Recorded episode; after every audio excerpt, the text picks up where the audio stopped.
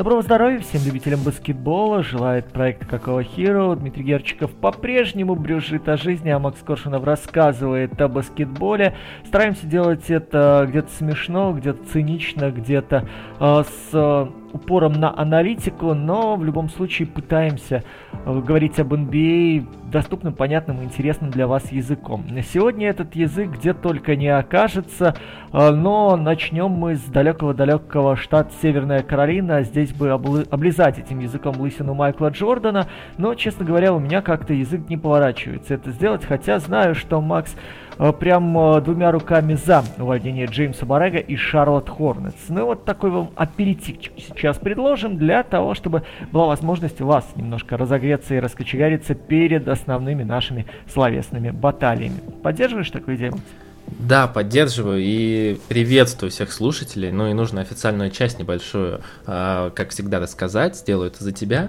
Так как мы увидели очень позитивный отклик после того, как какого хира вернули, мы увидели большое количество просмотров, поэтому, собственно, продолжайте подписываться, продолжайте в том же духе, и этих выпусков станет побольше, станет побольше активности, станет побольше обсуждения матчей, по ходу матчей.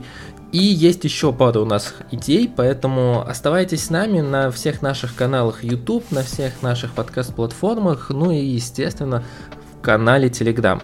Я много про Шарлот, как ты уже анонсировал, говорить не буду. Это как раз э, касается того, что в Телеграме, а я надеюсь, что большинство здесь слушателей прочитали пост, который я писал по поводу Шарлот Хорнетс.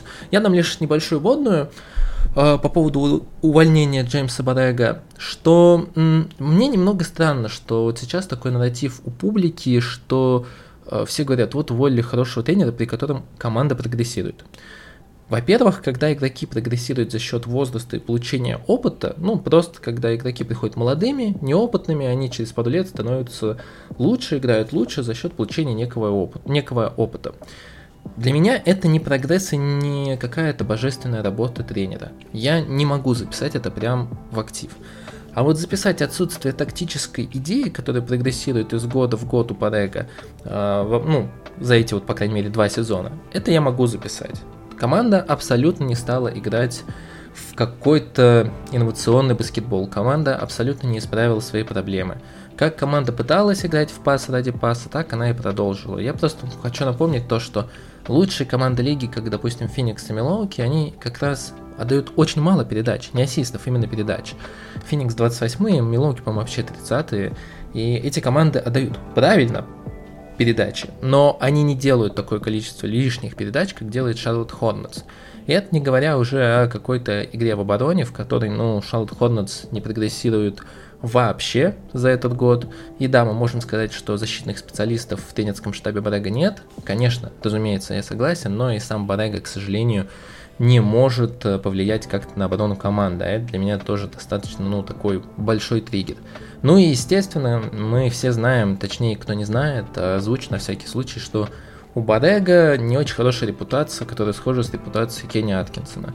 Он очень упрямый специалист, который не любит принимать чужие идеи, иде идеи своих ассистентов, не очень любит он пробовать новых игроков, не очень любит с дальней скамейки кого-то доставать, и это, в принципе, тоже достаточно, ну, как по мне, весомый фактор, когда мы говорим о молодом тренере, тренере молодой команды.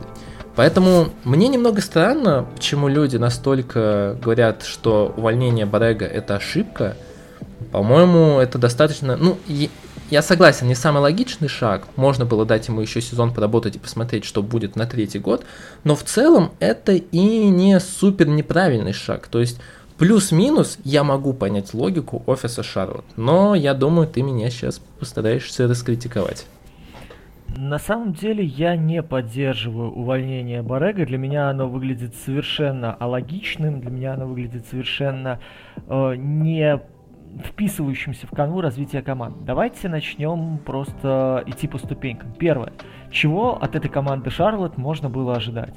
Come on, здесь нет и близко намеков на чемпионство. Здесь нет и близко намеков на какие-то последние раунды плей-офф. Здесь вот где-то, да, восьмерку-десятку зацепиться, ну, может быть, войти все-таки каким-то чудом, я не знаю, каким чудом и кого можно было с этим составом выбивать и с таким количеством травм, и зацепиться за шестую позицию, и оттуда что-то пытаться обозревать в первом раунде. Вы все прекрасно понимаете, что этот Шарлот обречен на первый раунд и лечь там 1-4 в лучшем случае, а в худшем не выйти из плей Что, собственно, и происходит. Два сезона подряд состав абсолютно четко показывает нам потолок команды. Соответственно, здесь э, тренер, который заканчивает свою работу в Шарлот в плюсе, э, тренер, который имеет более-менее стилистический почерк, э, уже и, ну, в моем понимании, э, может оправдаться и недостоин шишек, которые сыплются на его голову.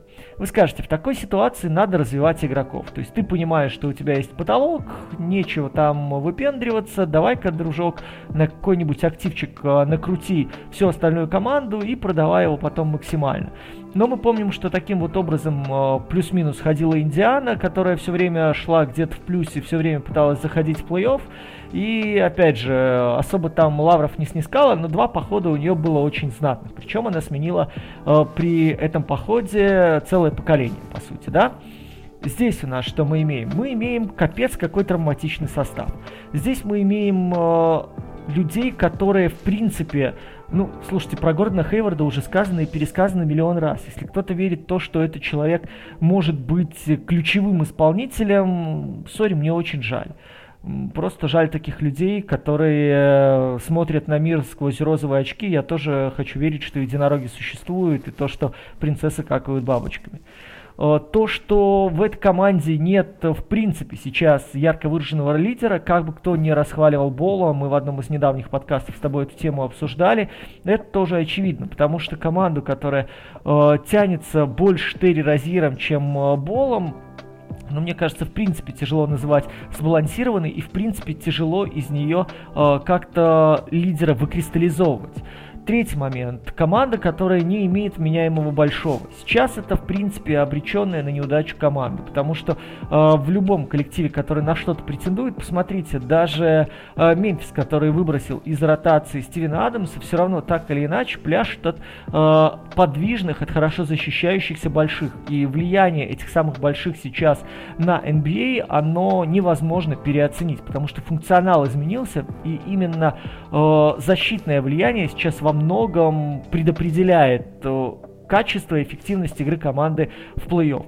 У Барега нет такого и близкого. Последний меняемый большой был Зеллер, который физически закончился давным-давным-давно. И это, очевидно, сейчас было даже на тех коротких матчах, которые мы видели в Портленде. Да, очень короткие отрезки, очень эффективные, но мы, опять же, с вами говорим о команде уровня плей-офф. Там это вот эпизодическое появление со скамейки дает многое, но как человек основной центровой здесь э, Зеллера мы рассматриваем с трудом, а то чудовище, которое выходит сейчас в составе Шарлотт на позиции пятого номера, ну, для меня, в принципе, э, очень тяжело воспринимать как э, человек, который помогает обороне, и человек, с которым вынуждена вся остальная четверка на площадке жить.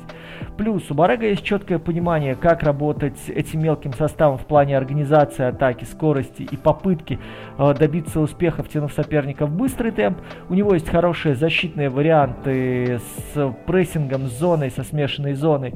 Да, уровень мастер... мастерства исполнительского баскетболиста не так высок, чтобы прям все реализовывать, но когда оно щелкает, действительно отрезками получается получается у Шарла симпатичная игра.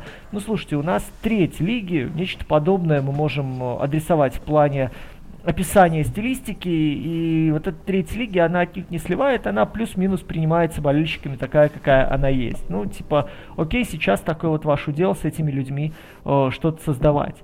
И последнее, что для меня как бы в этой ситуации непонятно, а что сделало руководство для того, чтобы этот Шарлот перестроить, этот Шарлот видоизменить.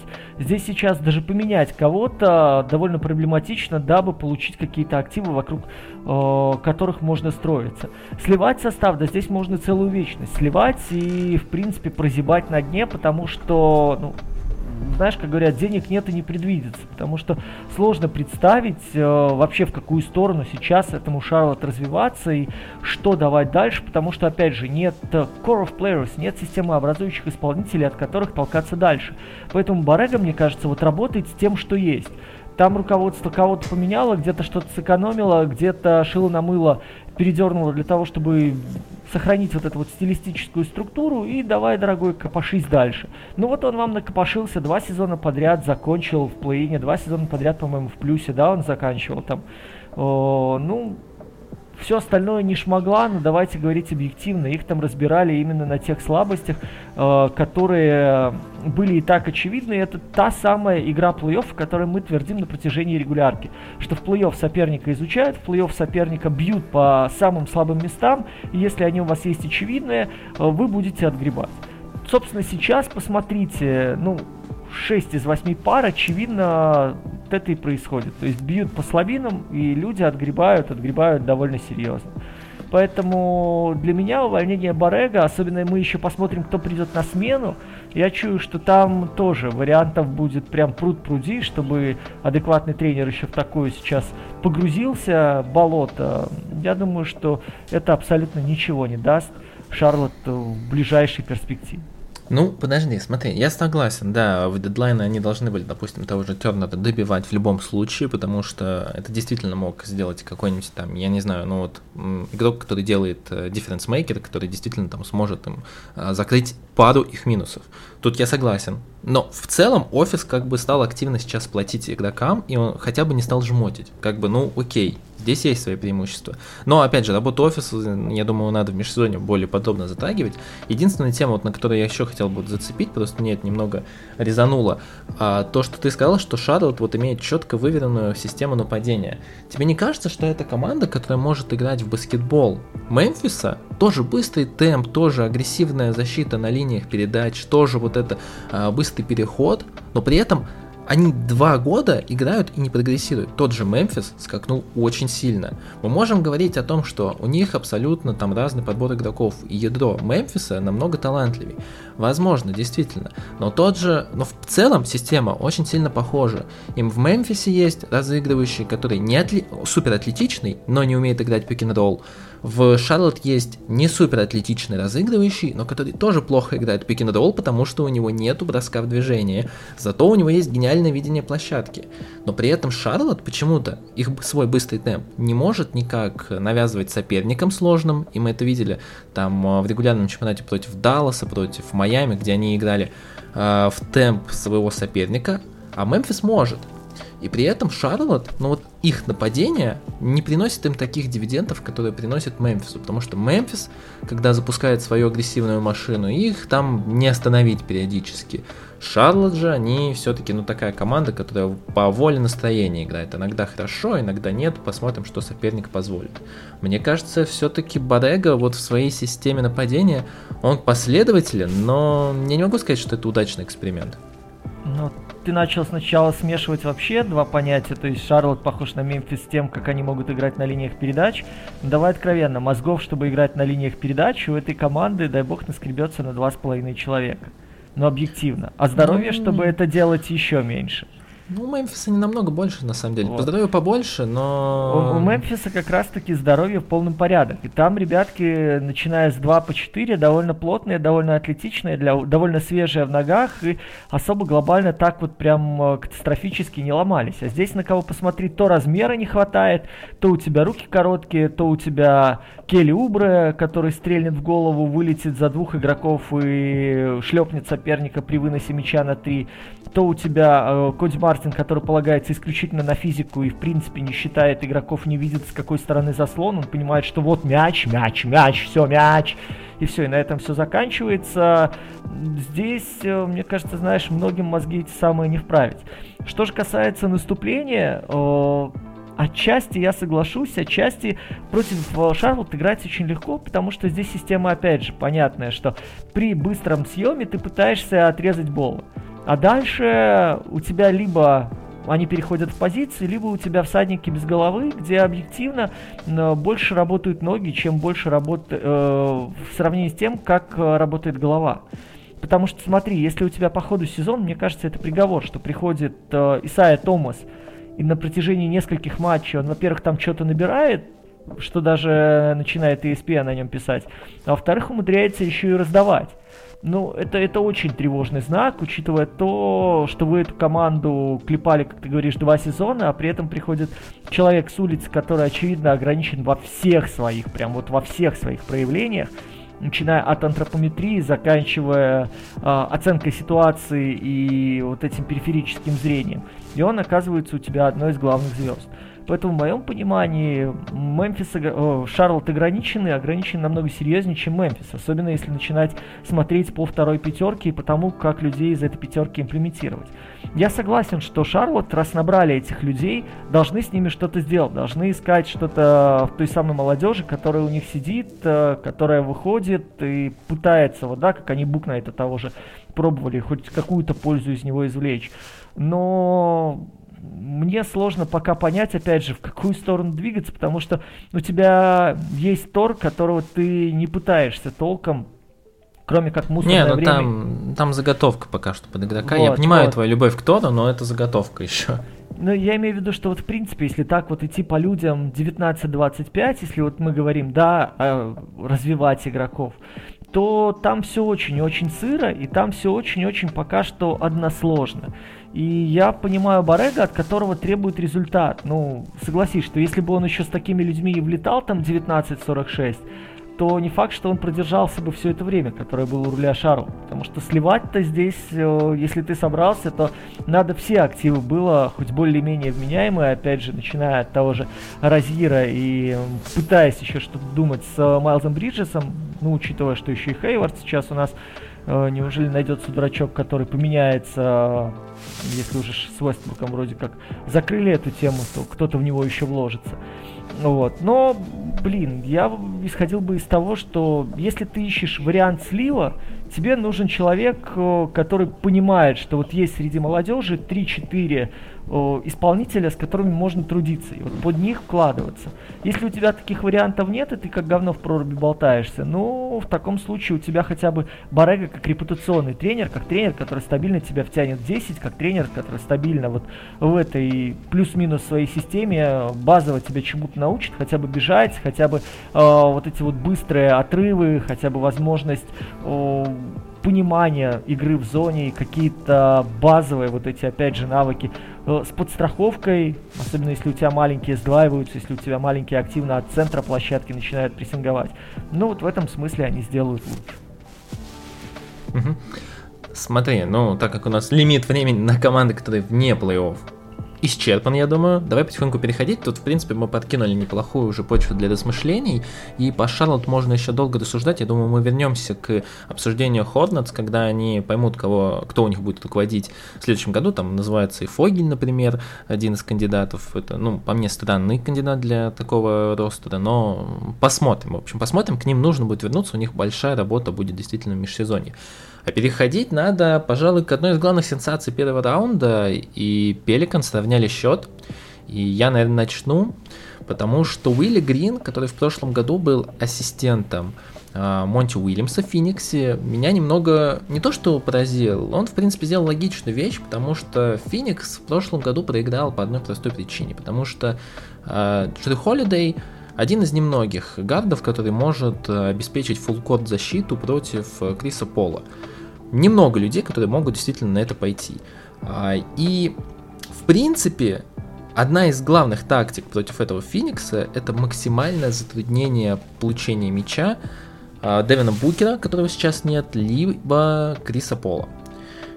И по ходу четвертой игры Альварадо и Херб Джонс, который на самом деле, Херб Джонс, он прекрасный защитник, э, он действительно там по многим а, каким-то ну, глубоким показателем входит в топ, где-то вообще лучший игрок, но именно персонально, когда он играет изоляцию, против Криса Пола статистически он плох.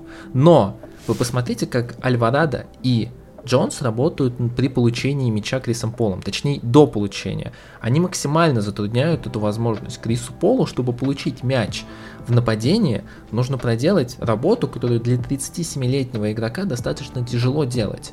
Крис Пол изматывается, Крис Пол стану, получает мяч не в первую секунду атаки, а где-то на секунде 15, когда уже нужно, чтобы все игроки стояли в нужных позициях. Миклу Бриджесу приходится разыгрывать, он не очень хорош в этом плане, он знает, он понимает, куда нужно двигать мяч, но он не может создавать ситуации для своих игроков. Он не может раскидывать и контролировать количество бросков своих тиммейтов, как это делает Крис Пол, разумеется. Кэмерон Пейн проваливает серию, ну, по той же причине, то, что Кэмерон Пейн, он научился разыгрывать, но чтобы получить мяч в такой ситуации, ему нужно потратить еще несколько лет получения опытом под крылом Криса Пола, чтобы он научился хотя бы выходить хорошо на получение мяча в э, фазе нападения, когда вы уже переходите на сторону соперника. Я вот как игрок, который всегда играл э, ну, первого-второго номера, я где-то не очень, ну, выделялся физическими данными, тем более, но я очень хорошо обходил заслоны, я понимал, какие комбинации против меня играют. И я могу понять, вот когда, допустим, играют стандартные рога против вас, что нужно максимально затруднить э, игроку, который приходит заслон слева или справа от э, опекуна болхендлера, нужно максимально затруднить возможность, чтобы он поставил ему этот заслон. И то, как сейчас работает Пеликанс в таких ситуациях, и они Э, они затрудняют позиции а, для заслонов не э, до комбинации, а до получения в принципе мяча плеймейкером. Меня это поражает. Я не отказываюсь от своих слов, то, что я думаю, что Феникс в конечном счете, конечно, пройдет в 6, либо, ну, в крайнем случае, в 7 матчах, но вот это меня поражает. Это действительно очень круто, и я такое видел только в финальной серии против как раз э, Феникса в прошлом году. В целом, здесь ряд моментов, на которые я бы обратил внимание. Первое это то, что Пеликанс как команда, они, знаешь, так вот все время были на периферии. Я помню, что мы когда только Deadball запускали, э, нам как-то, или, по-моему, еще в последних выпусках Какого Hero говорили, «Э, ребята, очень мало не говорите, это несправедливо, обратите на них свое внимание. И это действительно было так, потому что с февраля Пеликанс в топ-10 и по защите, и по нападению. Что они делают сейчас? Примерно то же, что делает Бостон с Кевином Дюрентом. Особенно, когда вылетел Дэвин Букер, а, вот тот момент, который мы с тобой как-то отмечали. Очень тяжело защищаться, когда два ключевых исполнителя, которые могут с мячом угрожать кольцу и не стопорят атаку, находятся на разных половинах площадки. Соответственно, это так или иначе растягивает вашу оборону. Единственный вариант такой, это уже такой зональный принцип, который в игре против Феникса может быть фатальным. Особенно если там люди готовят хорошие свободные атаки, особенно если там э, люди чувствуют ритм и Плюс ко всему, промахи с дальней дистанции при наличии Эйтона не гарантируют вам даже в зонном принципе хороший зачищенный щит. Сейчас получается очень здорово. Отсекается Крис Пол, потому что, а, задача для Пеликанс упрощена, это факт. Второй момент. Э, при всех нюансах, да, вот э, Херб Джонс, ты говоришь, он не очень хорошо защищается один в один. Для него сейчас главное это физическая сила и габарит. Для него главное ограничивать э, сектор движения Криса Пола с мячом, ограничить обозри... А, обзор, да, вот то, что Пол успевает обозреть, то, что успевает заметить смещение, какие-то движения партнеров. Для него важно в неудобную сторону попытаться направить плеймейкера для того, чтобы, когда уже Пол с мячом еще потерял немножко времени на э, смене направления, на лишнем ударе в Пол, на то, чтобы чтобы нагрузить ноги, э, для того, чтобы совершить рывок и в противоход обыграть более высокого соперника. И здесь Альварадо чем хорош? Тем, что он маленький такой, знаешь, как заноза в заднице. То есть она где-то там сидит, она болит, а вытянуть ты сразу и не можешь. Хотя, ну, не самая серьезная травма в твоей жизни. Так и здесь происходит. У тебя постоянное переключение ритмов, у тебя постоянно грузятся ноги, тебе 37, ты не видишь, в принципе, варианта, кроме э, очевидного заслона от большого для того, чтобы освободиться от опеки, когда у тебя с трудом, вот ты про рога заговорил, э, за получение идет борьба, то есть тебе сложно э, условно говоря, в середину пробиться, потому что там толпа народу, а с краю, когда ты начинаешь ускоряться, там тебя уже ждет либо страхующий, либо человек, который готов в крайнем случае со слабой стороны прийти. И скидка в угол в таком случае, она как бы очевидна, но попробуй еще найти тогда пространство и время для того, чтобы хорошую передачу под бросок отдать. Плюс, опять же, когда у тебя есть большой э, калибр Йонаса Волончунаса, это мы, по-моему, еще в конце прошлого года обсуждали, и я настаивал, что это один из самых недооцененных центровых по тому, что он делает в нынешнем сезоне. по его влиянию, по его помощи, по его готовности выдергиваться высоко и помогать партнерам. Да, где-то ценой фола это, э, можно сказать, убивает весь оркестр, всю вот эту вот слаженность команды. Но даже в начале работы Уилли Грина, когда команда была не согласованной, Волончунас капец как выделялся умением и помочь, умением побороться и поставить спину, и умением отсечь. Вот опять же мы приходим к разговору о работе за получение. Сейчас Новый Орлеан очень четко действует по пространству. Почему я постоянно об этом говорю в подкастах? Э, ряд русскоязычных коллег вот эту теорию он ну, не, не то, что не берет на вооружение, они вообще как-то проходят мимо нее. Сейчас баскетбол это игра пространством. Кто его получает, кто его отвоевывает, кто его готовит для своих ключевых игроков, тот и выигрывает матчи. И вот э, за счет наличия вот этих ребят, наличие Волончунаса, наличие э, того же Инграма, который, в принципе, работает на очень хороших оборотах. Даже мы не вспоминаем сейчас, что есть Маколум, да, который всегда уязвимым местом он был и остается-то, в принципе, для защиты. Но благодаря энергетике, благодаря движению и благодаря тому, что Феникс лишают пространства, даже его слабости не бросаются в глаза. Ну а то, что у него пока здоровья хватает бегать, если что, э, просто уходить из зоны повышенного давления со стороны соперника, переключаться и потом ногами отрабатывать свои же ошибки, просто добегать лишний раз, лишние полплощадки делать или треть площадки, чтобы просто тушку свою бросить где-то там на ход, на линию ухода соперника и тем самым его замедлить или заставить поменять направление. Для него это ок, потому что для всей системы Нью-Орлеана это ок. Уилли Грин в этом смысле крутой и, честно говоря, для меня это неожиданно в том плане, что человек, во-первых, нашел среди и молодых ребят, и вновь мы возвращаемся к Хербу Джонсу, дополнительный ресурс для защиты. Во-вторых, для того, из-за того, что он намного быстрее, чем многие его коллеги, более опытные, прочухал идею с пространством и, да, пускай в чуть более тепличных условиях, но четко выделил проблему и четко придумал, как лишать э, Криса Пола ключевого преимущества. И третий момент, то, что даже такие ноунеймы, как Альварадо, опять же, возвращаясь к Исайе Томасу, да, невысокие бегунки, вроде бы без мозгов, которые только дай мяч и хотя бы научи просто делать ход сброса. Уже, в принципе, ты считаешь свою работу выполненной.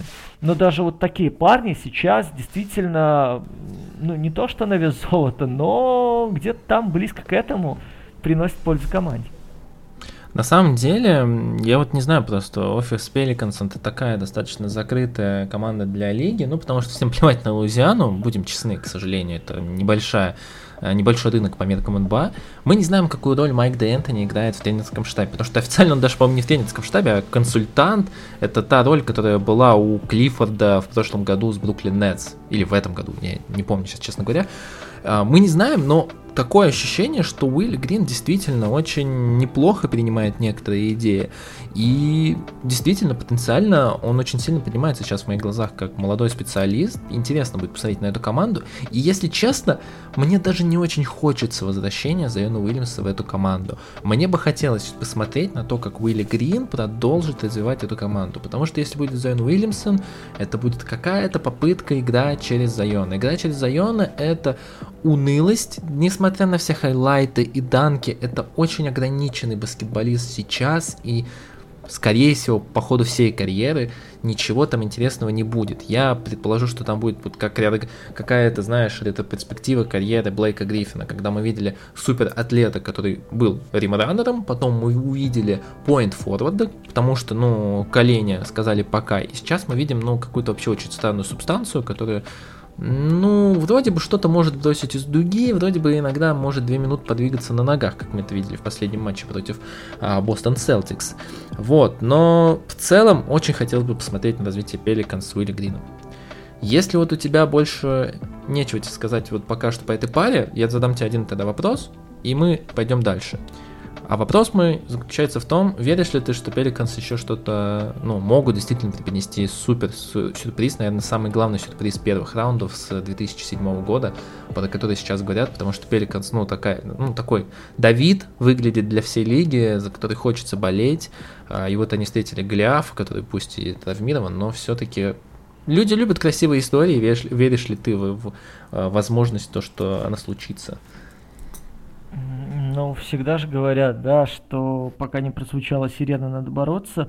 Ну, здравый смысл мне говорит о том, что Феникс должен преобразиться, Феникс должен все-таки немножко перестроиться, Феникс должен получать помощь адекватную от скамейки, Феникс должен а, больше играть через фланги, искать фолы, причем фолы ранее, в том числе и Волончунасу, как раз-таки выдергивая его, стараясь его выдергивать повыше, э, пытаться. Сейчас, понимаешь, все прекрасно осознают эту слабину имени Криса Пола, и все прекрасно понимают, что в него надо бить. И вот здесь сейчас задача придумать, как, э, как его, скажем, немножко э, ослабить на него давление. И вот здесь очень важно, чтобы попадали люди типа Шемита, которые выходят и э, своим просто появлением должны на коротком отрезке отрабатывать двумя попаданиями задачу по растягиванию защиты.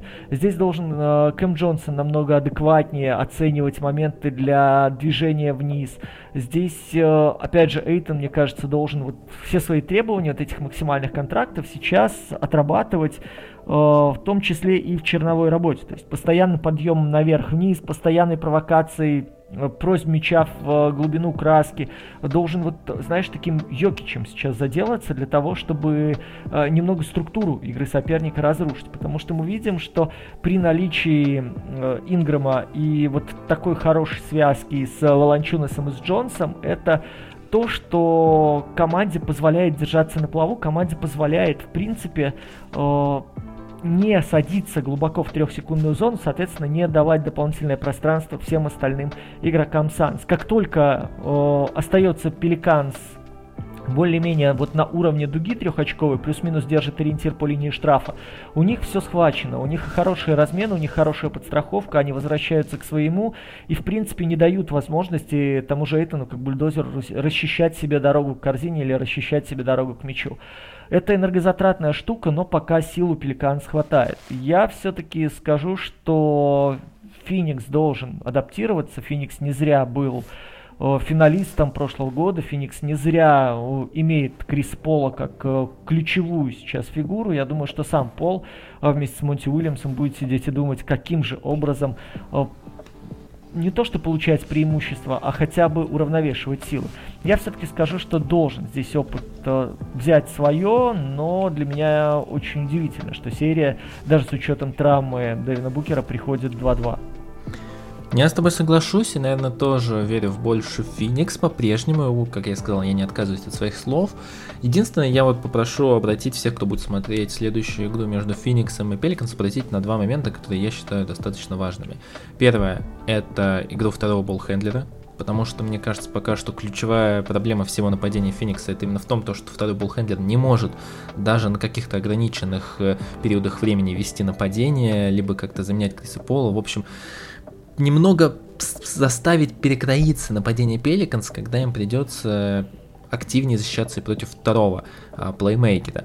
Ну и второе, это, конечно, защита против Брэндона Инграма. Здесь пока что, ну, кажется, что Брэндон Инграм действительно а, выступает в роли Кевина Дюранта а, в этом, а, в этом плей-офф, как шутили в Game of Zones, мое маленькое дюрантообразное тело, и наконец-то у э, Брэндона Инграма оно вроде бы начало действовать. Да, и пока что, ну, вся защита Феникс, ну, скажем так, не самая идеальная, они могут явно лучше защищаться, посмотрим. Ну и, наверное, третий все-таки эпизод, который я скажу, мне интересно будет посмотреть на время Лэнди Шемта, потому что вот ты сказал, что он должен больше играть, мне пока что кажется, что, возможно, его минуты можно и сократить, потому что я не могу сказать, что он приносит такой большой импакт в защите, а в атаке, ну, не знаю. Мне кажется, там есть ребята, которые могут исполнять его роль, а, плюс а, дополнять каким-то функционалом. Я, конечно, не про Пейтона, если что. Вот, Дим, если тебе нечего сказать, то давай, наверное, двинемся к самой интересной пока что серии.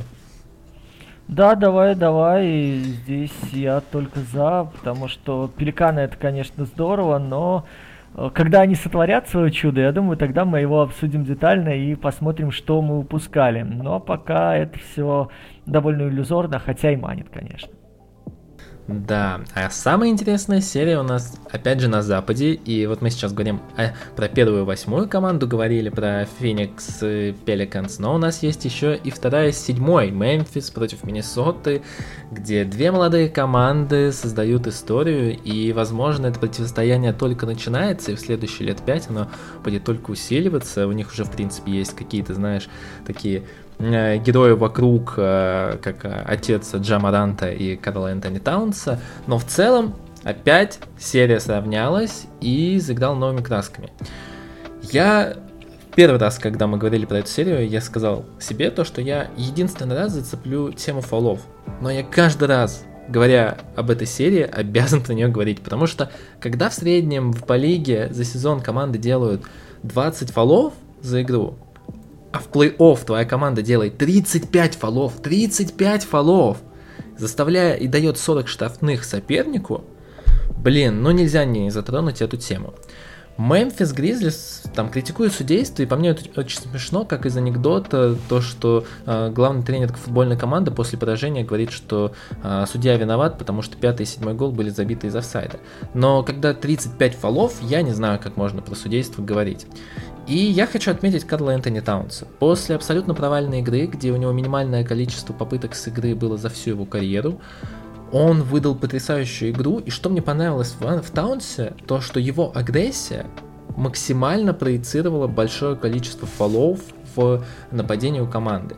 Дженкинс э, выпустил Тилмана э, как основного центрового, он там быстро отфалился, как и в принципе весь э, старт отфалился, там, по-моему, в старте минимальное количество фолов было 3 или 4, но в целом и Дж, э, Джексон не доиграл, по 5 фолов было, по-моему, у Брукса э, с Бейном.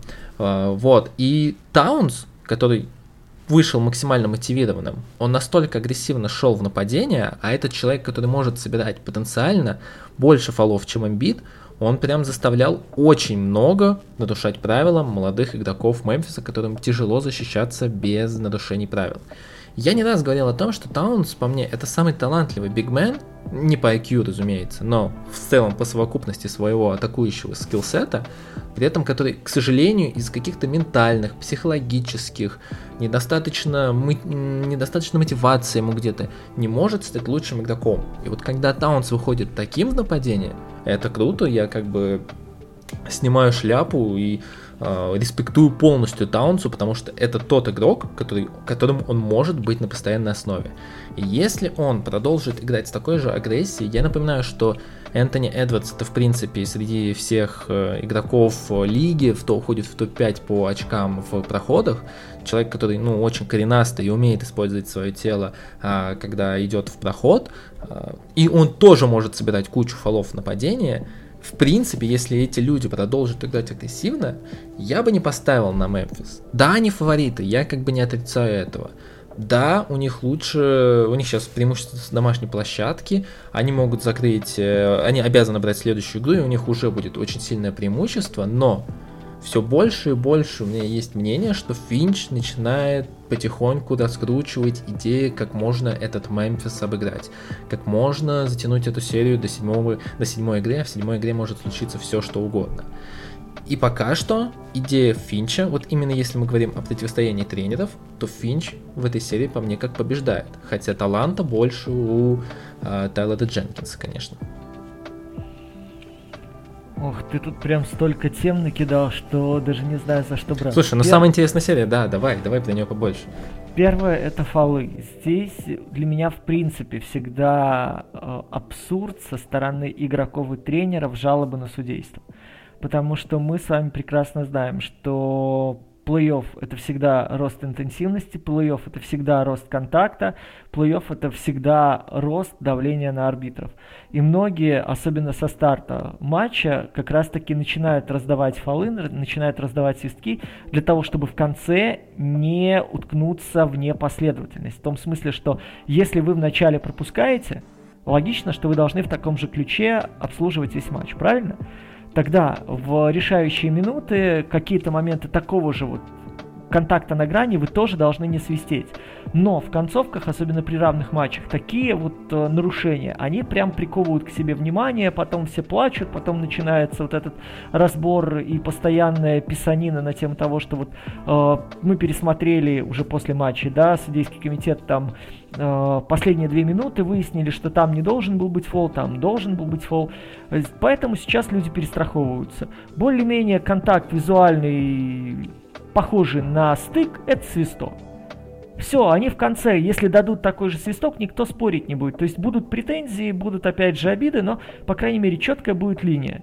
И это, в моем понимании, правильно, потому что в плей-офф, да, надо давать бороться, в плей-офф надо давать э, спокойно людям играть, но не будет никогда такой последовательности, пока это не будет озвучено офисом NBA. Знаешь, перед началом сезона, что Помнишь, когда уменьшилось количество штрафных, когда перестали многие моменты фиксироваться? Да, да, да, да, да. Вот, тогда Лига сказала, ребят, мы будем давать играть. Окей, все там пищали, визжали, психовали, Харден бедный себе бороду вырывал, прям, что его насилуют прямо на площадке, а никто не реагирует. Но прошла неделя, две-три, поворчали, повизжали и успокоились на эту тему. Потом, да, судьи опять вернулись, правда, к своему вот этому своим художеством. Мне очень жаль, кстати, что так произошло, но, видимо, зрелищность и, видимо, какая-то там невидимая рука рынка все-таки на это повлияла. Если бы сейчас перед плей-офф, вот опять же, офис NBA вышел и сказал, ребят, этот плей-офф мы играем в мужской баскетбол. Контакты будут фиксироваться только, когда там у людей будут отрываться руки.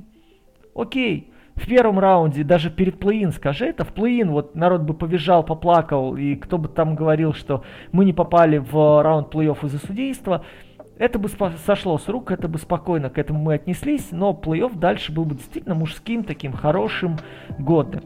Сейчас этого нет, поэтому перестраховываются судьи, которых не чмырит уже только лениво, мне кажется. Хотя я повторюсь, что сейчас по уровню интенсивности, по уровню защиты и по классности подходу к организации защиты мы смотрим действительно вот эти плей-оффы конца 80-х, начала 90-х. В моем восприятии, и мне это очень нравится, потому что я всегда считал, что баскетбол это мужская игра, что там должно трещать, там должно э, пух и перья лететь от, из соперников для того, чтобы ты мог добыть победу. Опять же, повторюсь, поскольку я никогда не был сколько-нибудь вменяемым, талантливым баскетбольным игроком, я понимал, что только дисциплиной вот этой работы и через не могу силой каким-то э, уродским баскетболом стопов можно чего-то добиться и какую-то победку забрать. Вот сейчас мы видим то же самое. Относительно игры, относительно Финча, который переигрывает Дженкинса, ты знаешь, мне кажется, что пока вообще о тренерском противостоянии как таковом говорить громковато и говорить немножко преждевременно, потому что сейчас в этой паре я вообще ощущаю игру э, нестабильности, да, вот это вот, наверное, молодежные качели, которые туда-сюда летят, потому что в одной игре у тебя Дианджело Рассел готов каждую передачу на вход соперника, э, на вход партнера отдавать в руки, а в следующей игре он просто шмаляет с точки, прибегая, не дожидаясь партнеров, дает 3-11 и при этом гордо потом... 3-12, следует... 3-12, Сорян, сорян, 3-12, и гордо следует в раздевалку с видом «я сделал все, что мог». То же самое у нас получается, мы с тобой обсуждали Десмонд Бейн, да, который вроде как должен быть и завершителем, и альтернативным плеймейкером, который неожиданно решает, а давайте-ка я вместо движения вниз буду все чаще бросать и бросать, вытягивая на дугу кого-нибудь. А там уже посмотрим, кто будет э, на подборе. Третий момент. Начали говорить, вы смотрите, все знают, как Марант обыгрывает, куда идет, его сейчас прихватывают, прям выталкивают в неудобную сторону. Ребят, come on, все знали это прекрасно на протяжении регулярки. И все видят прекрасно, что Марант начинает первую половину, пока у него полно силы и энергии. У него такой взрывной, сильный первый шаг, что с ним довольно сложно идти корпус-корпус. Его пропускают, где-то ему специально дают э, возможность вылетать свободно и даже ставить сверху вот эти свои а, алиупы для хайлайтов. Но как только начинается середина второй четверти, когда он выходит в начале третьей четверти, ему постоянно теперь идут в хороший, действительно мужской контакт, постоянно в бампы, когда он начинает набирать скорость. Ему не дают возможности спокойно играть хендофы, потому что понимают, что он вот этой энергозатратной своей манерой действия, он очень быстро наедается баскетболом. Когда вот эта свежесть и легкость в ногах пропадает, пропадает скорость, пропадает динамика, пропадает эта вот кинжальность проходов. И намного проще защищаться даже просто со сменой против Маранта, потому что эффективность его падает. И моменты, которые мы с тобой обсуждали, вот, да, по резерву, который есть у Феникса. Мне кажется, до сих пор и Дженкинс не понимает, кого же у на Мемфиса, самом деле... У Мемфиса. О, у Мемфиса, да-да, простите. У Мемфиса. До сих пор он сам пока не может почувствовать, кого надежно на длинные отрезки можно вбрасывать. Потому что в один из матчей мы видели Зайр Уильямс и Тайос Джонс Котики, в другой матч э, этот самый выходит Тилман на позицию старта, и он не может понять, ёпарас, это как двойку простую разыграть. Потому что, блин, все вокруг бегают, столько народу. Куда я должен подворачиваться, влево или вправо? После заслона мне проваливаться или оставаться наверх, потому что они еще раз забежали, и мне нужно им помочь вторым заслоном, потому что они играют через два заслона. Ну, слишком много информации, слишком много движения, слишком много... Э, ну, желание, это такая, наверное, банальность, да? Слишком много энергии поначалу и слишком мало мозгов в концовке от усталости. Из-за этого происходит такой дисбаланс. Вот э, то, о чем говорил, кстати, Стив Кер про Golden State, да, что мы так хотели закрыть серию быстро в э, последнем матче, который вот проиграл Warriors. Просто из-за того, что мы очень спешили, мы очень хотели вот поскорее вот в эти дыры, которые мы видим, нырнуть, в слабины, в прорехи в защиты. И из-за этого сами себе привозили моменты, сами себе привозили на оборотках. То же самое посмотри, как э, один матч играют плотно с Беверли, второй такой, ну хрен с ним, он перед этим там 0-5, по-моему, да, у него было с дуги. Хрен с ним, да. мы не будем его держать. Он же шмальнул в прошлой игре мимо. Беверли делает шаг вниз, улучшает позицию, попадает раз, попадает второй. И уже Дженкинс берет тайм-аут, говорит, вы вообще адекватные, вы одупляете, что вы запускаете человека не на дугу, а просто отдаете ему там все правое крыло. Для организации, для начала атаки он видит, что никого нет и спокойно атакует со средней ну как-то посмотрите немножко на расположение игроков на слабой стороне, увидите, что там никто особо сейчас не готовит движение, потому что вы, Беверли, ну просто сами взяли и на блюдце с головой каемочкой принесли 2 очка под средний бросок. Ну, здорово, если было бы, знаешь, по 15 тайм-аутов у каждого тренера. Вот тогда мы бы могли сказать, наверное, о какой-то тактической борьбе и вот этой управляемости, потому что люди бы вносили коррективы и пытались бы достучаться до своих баскетболистов более детально, более тщательно. Сейчас этого не происходит, и мне очень жаль, что в ряде моментов вот самоустранением занимается Джарен Джексон младший. То есть вот ты нахваливал сейчас Таунса, но просто я когда на это смотрю, думаю, ну серьезно, но ты показал, ты попался на показ Таунса, э, как у него поворот вправо, а на самом деле уход влево, ну, ну, в последних двух играх, ну, раз пять, на одном и том же движении. Ну, просто подожди ты уже раз, ну, не заблокируешь ты, не получишь лишний блок. Ну, посмотри ты, как он разворачивается, как он центр тяжести переносит на левую ногу под полукрюк. И это, да, и вот извини, что встреваю в твой спич, но это еще при том, что Таунс максимально прямолинеен. Он супер талантлив, но он супер прямолинеен. Он не придумывает чего-то нового. Да, да, да, так мы об этом, по-моему, тоже говорили в ходе одного из подкастов в регулярке. Э, то же самое э, мы вот когда обсуждали, да, насчет того, что в легком составе, когда э, Джексон там остается, когда Кайл Андерсон остается, здесь то же самое идет в сторону Миннесоты. Когда вы видите, что Андерсон, он остается в полупозиции, вы делаете все равно паузу для того, чтобы Таунс получил мяч под дабл, потому что он потом сбрасывает из-под дабл. Да отдавайте чуть раньше, он будет получать преимущество сразу же против маленького и будет решать. Пускай за счет своей прямолинейности он будет тупо продавливать, но он сразу будет получать возможность атаковать. Вы потратите меньше времени и меньше сил. Но нет, они оценивают, вот, вот сейчас вернулся номинальный большой, сейчас мы отдадим, пойдет подстраховка, и таун сбросит на слабую сторону. Ну, опять же, это моменты, которые, мне кажется, лечатся, которые приходят с опытом, которые так или иначе э, будут фиксироваться. Но, опять же, я повторюсь, э, я не вижу пока здесь тренерской дуэли, здесь скорее молодость, желание и, наверное, пока еще физические кондиции игроков решают больше, чем тренерский, тренерская подача, тренерский подход. Еще вот два, пару моментов обсудим по серии. Смотри, тут просто, возможно, наши мнения разнятся. Я, опять же, э, скажу свое, возможно, ты меня поправишь. Есть интересная статистика, то, что, ну, очки э, в быстрых отрывах, которые, по которым Мемфис, в принципе, лидировал последние два сезона, они 17 очков так в среднем э, за матч набирали. В этой игре они набрали лишь 12. И очки второго шанса, которые они набрали тоже больше 10 в среднем за игру, в прошлой игре они набрали 3. И в совокупности всего 15. Они набрали очень маленькое количество.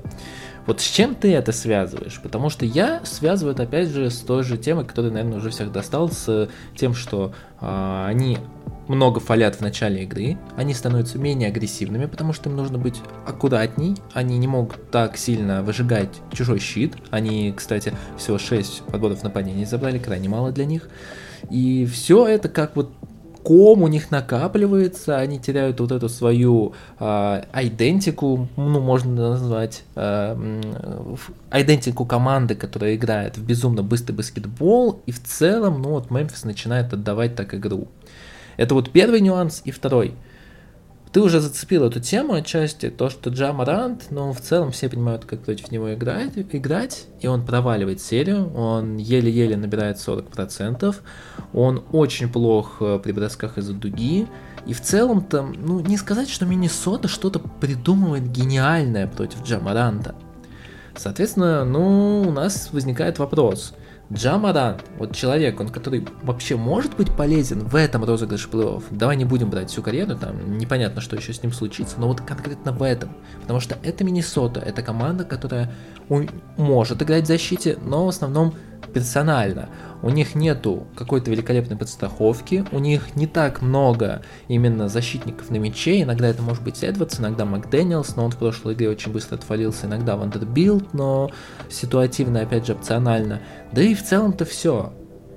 И Джамарант уже сыпется. Дальше будет хуже.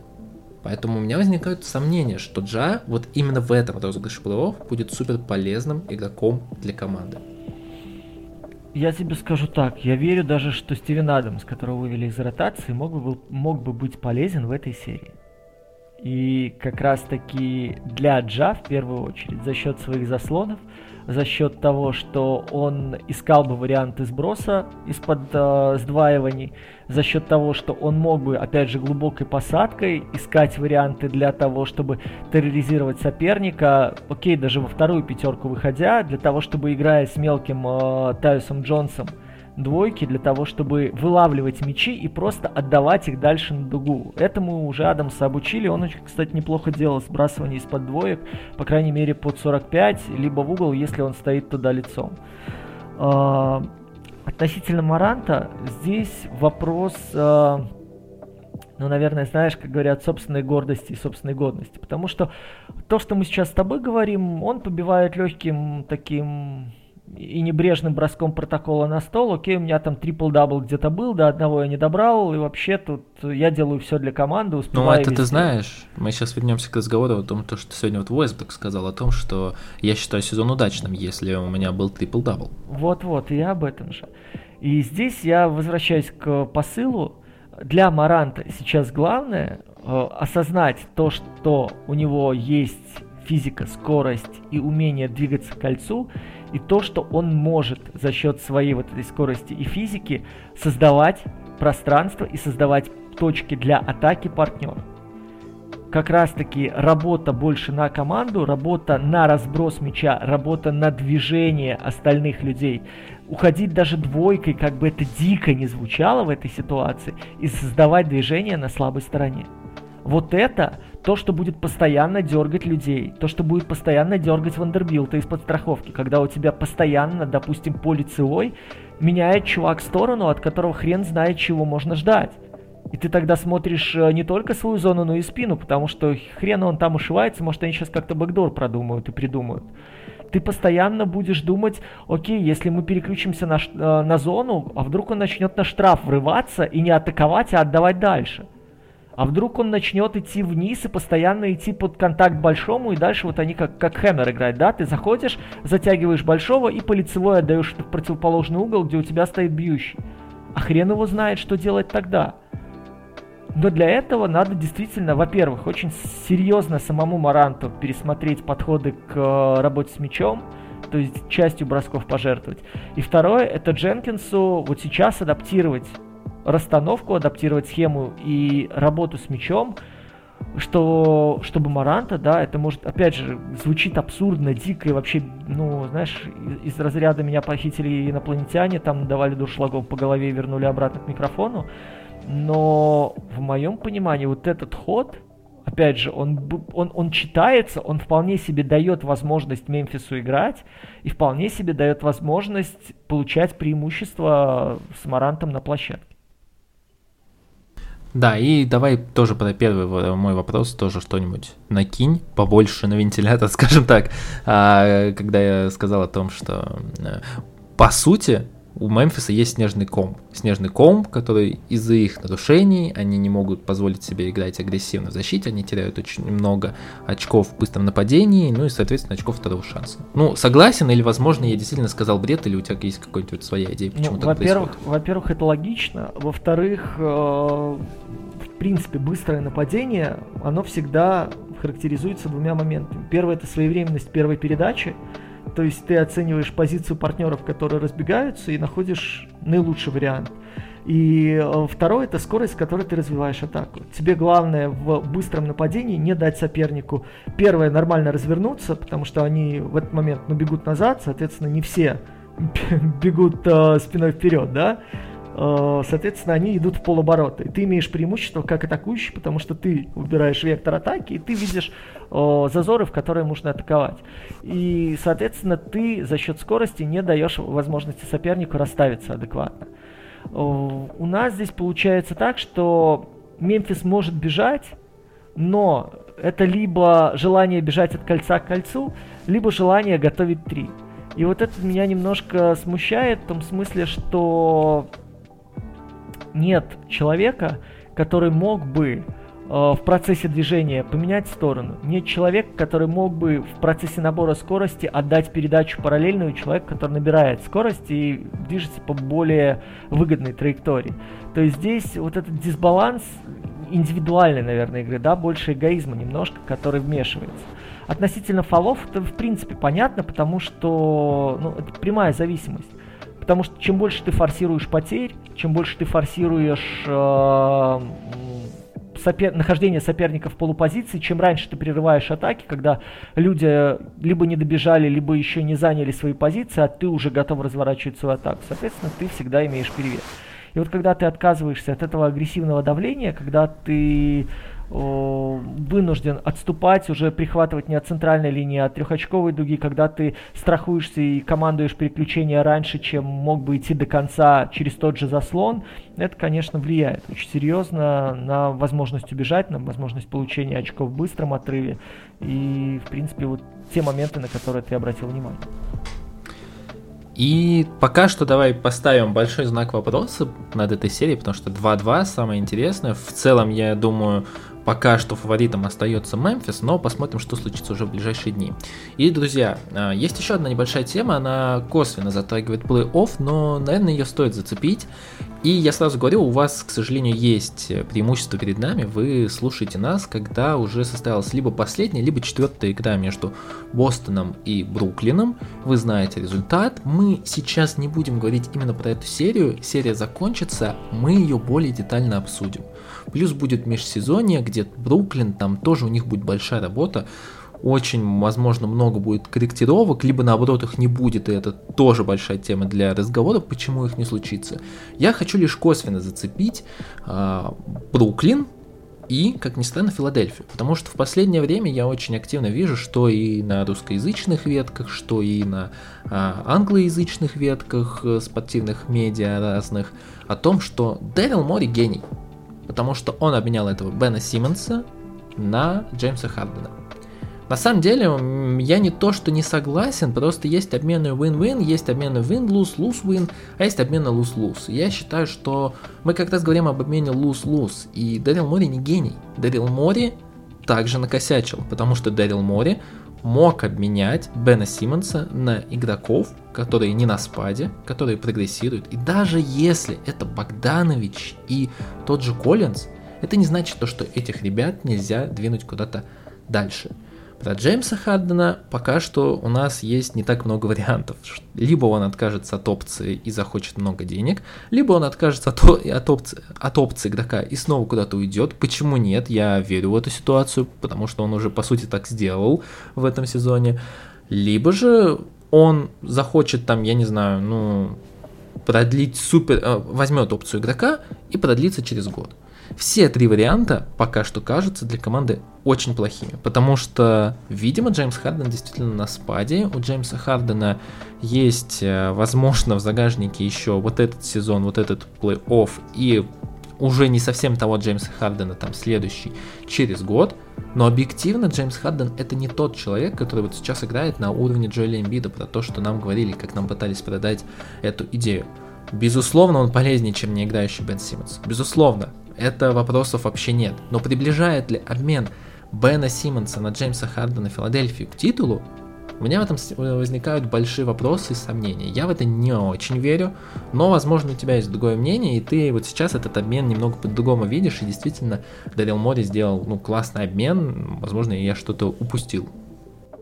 Я предлагаю тебе такой вариант. Ты, как руководитель Филадельфии, получаешь человека, окей, который потерял в динамике, который потерял вот в этом взрывном шаге, в легкости, но при этом остается одним из э, топовых плеймейкеров лиги, при этом генерирует фолы так же, как и раньше, пускай не в том объеме, но тем не менее стабильно приносит очки команде. Человек, который умеет попадать издали, который в любом случае на себя оттягивает внимание защиты очень серьезно. Человек, который мог стать э, альтернативным, стал скорее вспомогательным скорером своей команды. Э, и человек, которого можно оставить в качестве главной звезды с плюс-минус резервом, который есть у Филадельфии. Ты получаешь такого человека, отдавая не пойми что, которая не играет, которая капризничает и которая, может быть, окажется закомплексованным детем на всю оставшуюся жизнь. Смотри, э, нужно исходить из вариантов. Опять же, если у нас есть те варианты, про которые все говорили во время дедлайна, то есть один это Джон Коллинс и Богданович, окей, это не самый хороший вариант, я согласен. Но есть вариант с получением Даррена Фокса и Харрисона Барнса на Бена Симмонса. Я выберу этот вариант, потому что потенциальная планка роста Даррена Фокса будет выше, чем то, что осталось от э, Джеймса Хардена. И мотивированный Даррен Фокс не тот, который последние полтора года мучается и говорит о том, что, ну, блин, я везде побеждал, но я играю гребаных Сакраменто, и мне приходится в них играть, к сожалению. Он попытался играть после дедлайна, а опять же с них. Да, это тоже вопрос к психологии, о том, что, ну, возможно, тоже потенциально не самый хороший вариант. Но на бумаге я бы выбрал бы его. Я думаю, что народ там исходит из посыла, что что-то похожее по функционалу. Это сейчас я очень делаю грубую, да, такое обобщение, но э, у Филадельфии есть. У Филадельфии есть и со стороны Макси, и со стороны его сменщика а, во второй пятерке. А, здесь нужна была, опять же, нужна была реальная сила, которая станет двигателем основным второй пятерки. Это человек, который освободит пространство, опять же, своим присутствием, даже на дуге своей работы с мячом для Эмбида. Вот мы с тобой, помнишь, обсуждали двойки между Харденом и Эмбидом. Почему они не так заиграны, почему они не так активно используются, да? Именно потому, что присутствие Хардена так или иначе двигает оборону соперника и дает возможность большего пространства Эмбиду. Вот матч, который мы обсуждали в телеграме Goddamnit, ребят, подпишитесь, кто еще этого не сделал. Э, то, как адаптировался Эмбиид э, по ходу матча, несмотря на свою травму. Ему очень тяжело было принимать мячи на свои излюбленные позиции в районе линии штрафа, в районе первых усов. У него приходилось обрабатывать мяч, наведение, идти до кольца, много потерь, много боли. Он стал глубже играть, он стал глубже садиться под корзину, и Харден туда образцово начал доставлять мяч. Я очень сомневаюсь, что тот же Фокс, я очень сомневаюсь, что тот же Милтон, тот же Макси способны вот в таком формате налаживать коммуникацию и взаимодействие с Эмбиидом.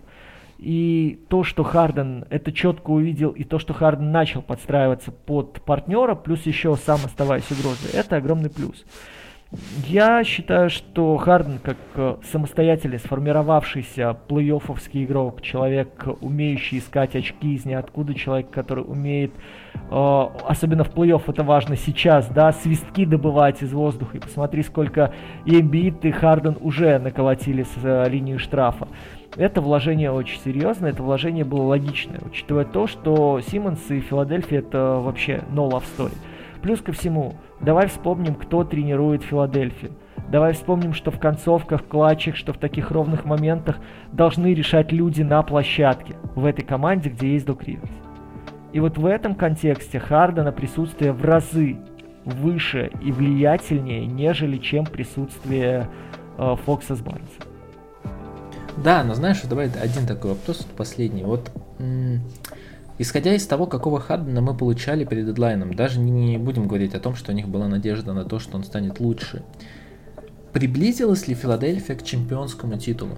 Ну вот, опять же, это вопрос, я понимаю, что отчасти связан с прогнозированием, мы не очень любим прогнозировать, но все-таки, вот у меня в этом есть все-таки большие сомнения, что Филадельфия действительно ну, стала на шаг ближе к титулу, что вот команды, которые все э, лучше и лучше показывали игру к концу сезона, они действительно, э, ну, как-то засомневались в своих позициях, а Филадельфия стала в один уровень там с Бостоном, с Майами, с Милоуки.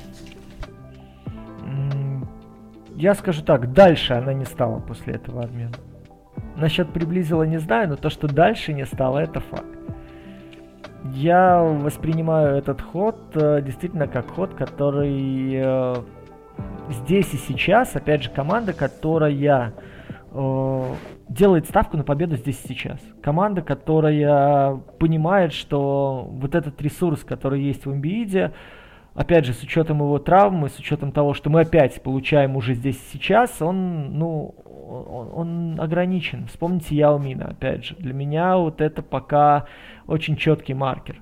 При том, что там характер травм разный, но э, атипичные, большие, которые получают огромные нагрузки и временные, и постоянно физического контакта, и являются э, центром притяжения мяча, они невероятно уязвимы, они невероятно э, хрупки в плане пребывания на пике и вот этих нагрузок, отражающихся на здоровье. Поэтому для Эмбиида окно возможностей, я думаю, не так широко распахнуто, как нам бы хотелось верить. И попытка Филадельфии забрать здесь сейчас этот титул, учитывая то, что у нас э, происходит с соперниками, учитывая то, что надо это делать максимально быстро, потому что, ну, вы видите, что постепенно превращается Бостон во что, постепенно растет Кливленд, э, здесь э, Милоки, когда здорово большое трио, в принципе, есть еще зазор в несколько сезонов для Висконсина.